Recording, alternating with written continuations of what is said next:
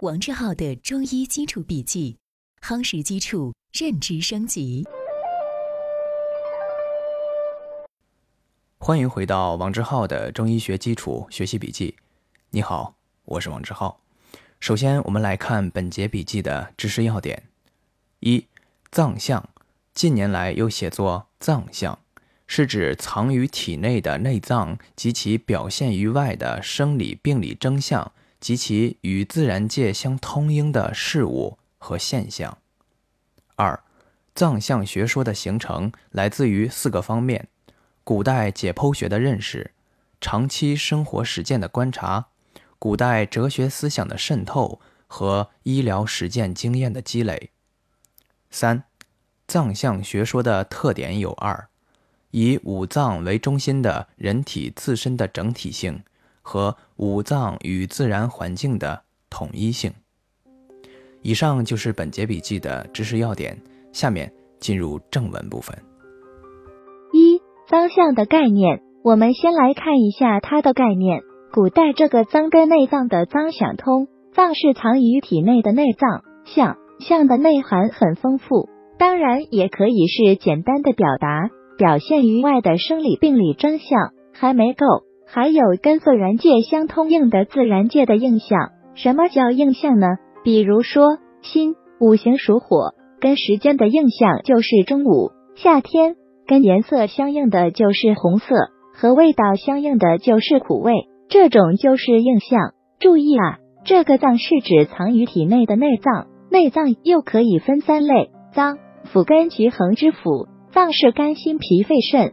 腑就是胆小肠胃大肠膀胱三焦，中学生理卫生没有接触过的概念是三焦，很多同学学习时候也会发现三焦是不是一个有名无形的东西？既然它有名无形，现在解剖学上又不容易找到对应物，还有没有存在的必要？我们到后续相关内容再来评价。其横之腑是脑、髓、骨、脉、胆、女子胞。什么叫其恒呢？其就是一，恒就是长，其恒就是异常。所谓异常，是既有点像脏，又有点像腐。说它脏，不完全是；说它腐，又不完全是。另立门类，这里有个奇怪的地方：但六腑有它，其恒之腑也有它。当然，中医是讲得出道理的，道理归道理，但从分类学角度，似乎是不严谨的。至少说。古人的形式逻辑不是非常发达，怎么可能一个东西既是 A 类又是 B 类呢？关于中医这个道理，我们后面再展开说。现在只是从这种现象，我们看出来这个形式逻辑的严密度实际上是有待提高的。二、藏象学说的形成，藏象学说的形成跟前面讲的中医学的形成很像。中国古代不是没有解剖。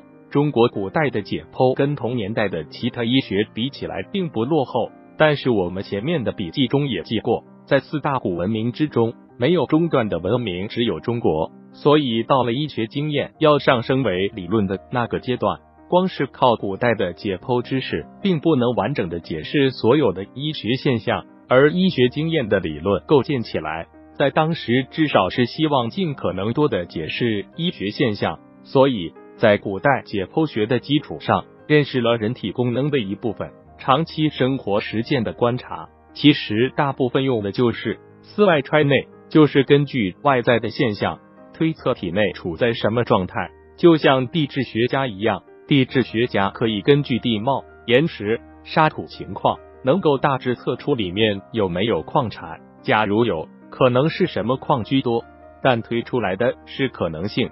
不见得是必然性，问题是推出来的可能性还有高低问题。中医经常就是这样推的，当然有的是容易推，有的难推。容易推的，比如说像感冒，最常见的病，见得多，推理印证的机会就多。比如说感冒老咳嗽又鼻塞，你能说这个鼻子跟肺没关吗？何况解剖上，他们也是串在一起的。感冒症状还有恶寒、发热。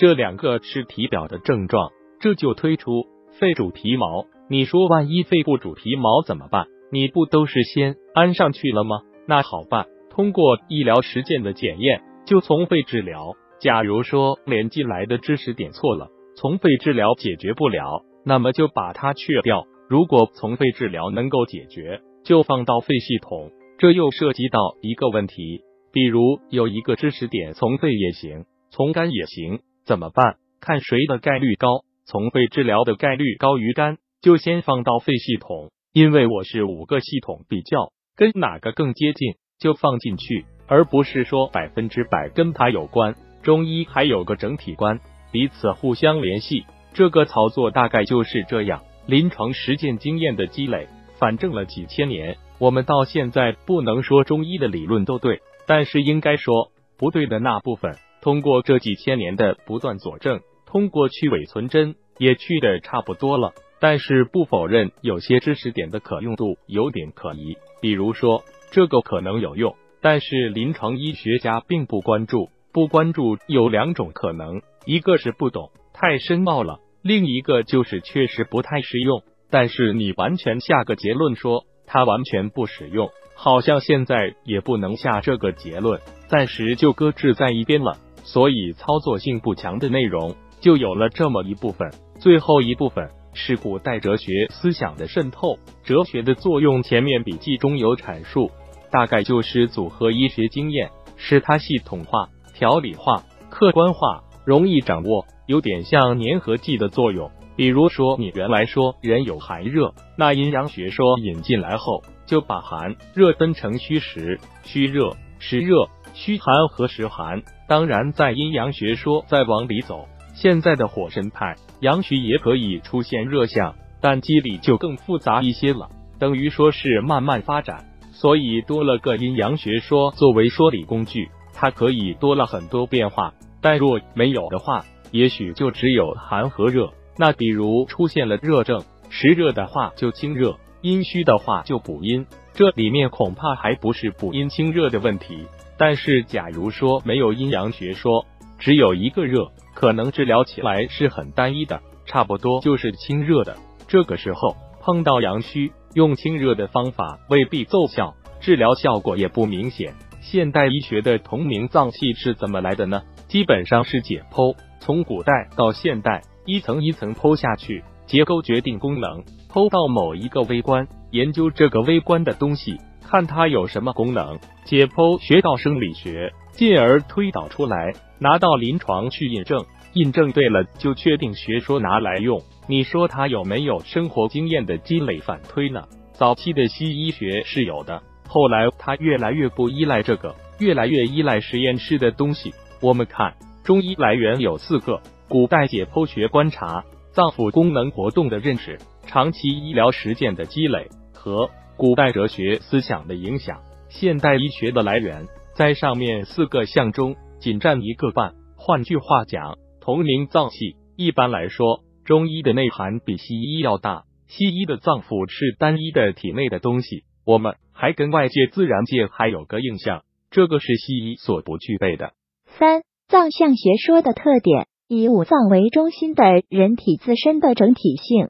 这句话的意思是，人体分成五大体系，五大体系的负责长官就是五脏。五大体系怎么体现呢？它有几个方面，一个是五脏与六腑，一脏带一腑，三焦。另外再说，那脏与腑之间关系还是脏为主，腑为次。接下来，五脏与形体关窍。什么叫形体呢？筋脉肉皮骨，五体分属五脏。五官目舌口鼻耳分属五脏。比如说肌肉有问题，肌肉萎缩，肌肉无力，那么重心就是脾。其他脏腑再考虑。假如经常抽搐，在中医是筋的问题，那么重点在肝。五脏与精神情志、怒喜思悲恐。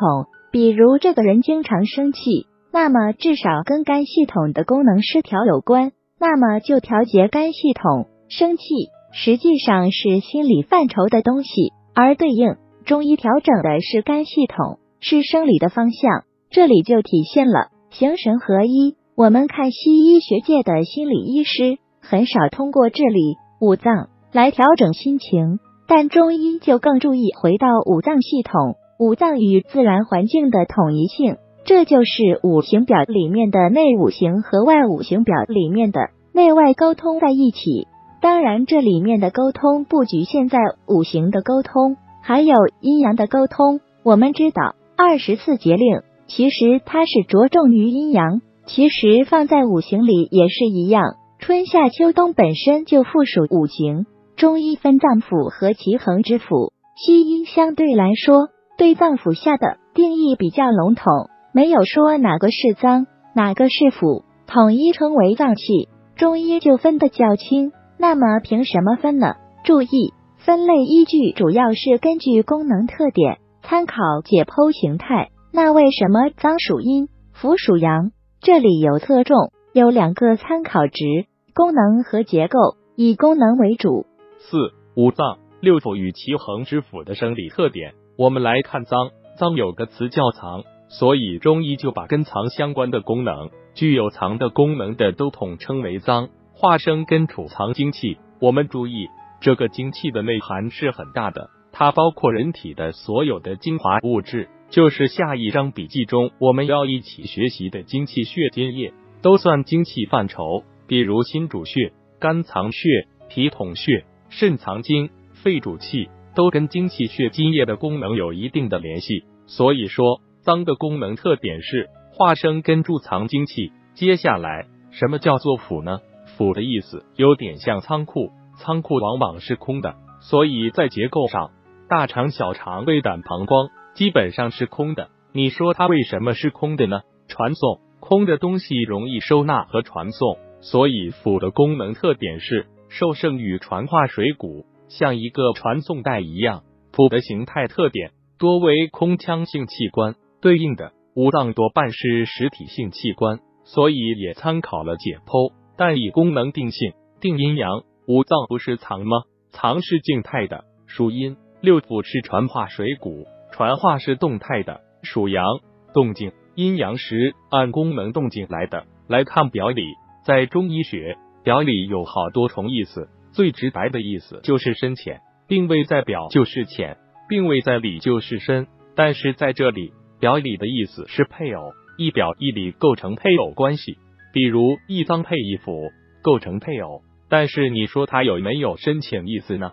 表面看没有，实际其实是有的。比如说，病在六腑，相对病比较浅；病在五脏，相对病会比较深，还是有点深浅的意思在里面的。脏腑的表里就是按照阴阳来的，阳是表，阴是里。素问五脏别论记载，所谓五脏者，藏精气而不泄也，故满而不能食。六腑者，传化物而不藏，故时而不能满也。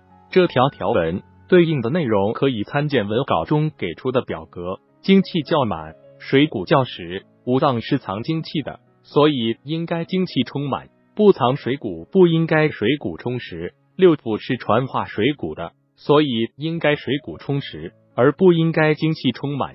这句话我们要知道满跟实对应的是什么。此外。水谷充实敌时，还有一种说法叫虚实更替。比如说水谷到了胃，那么胃充实，充满水谷，脏五脏藏精气而不泄，是虚的。水谷下去后，胃就变成了虚的，对应的藏就变成了实的。所以另外一种说法是虚实更替。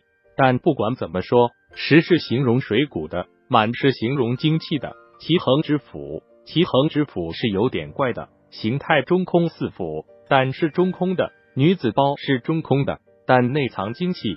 比如胆里面有胆汁，形态空又藏精气。你说它是腑，不对，它是贮藏精气的。说它脏也不对，那就另立门类，叫奇恒之腑。这里的奇也可以读作奇数的奇，奇数偶数的奇。为什么呢？我们刚才讲了，五脏跟六腑一表一里构成配偶。奇恒之腑除了胆之外没有配偶，就是孤家寡人，独坐鸡。以上是今天的正文部分。为了方便我们的共同学习，我将今天的主要内容绘制成了一幅思维导图，请你试着先不看文稿，仅通过思维导图回想我们本节笔记的内容，然后翻看文稿中的知识要点和正文内容，把自己没有掌握的知识点对应落实。将学到的新知附着在思维导图上，印在脑海里。好。这是本节笔记的第三个部分——思维导图部分。今天本节笔记留给你的思考提示：五脏六腑与奇恒之腑的形态结构和功能特点是怎样的？请你静心回顾，认真思考。希望今天是美好的一天，你我都能共同进步一点点。我们明天见。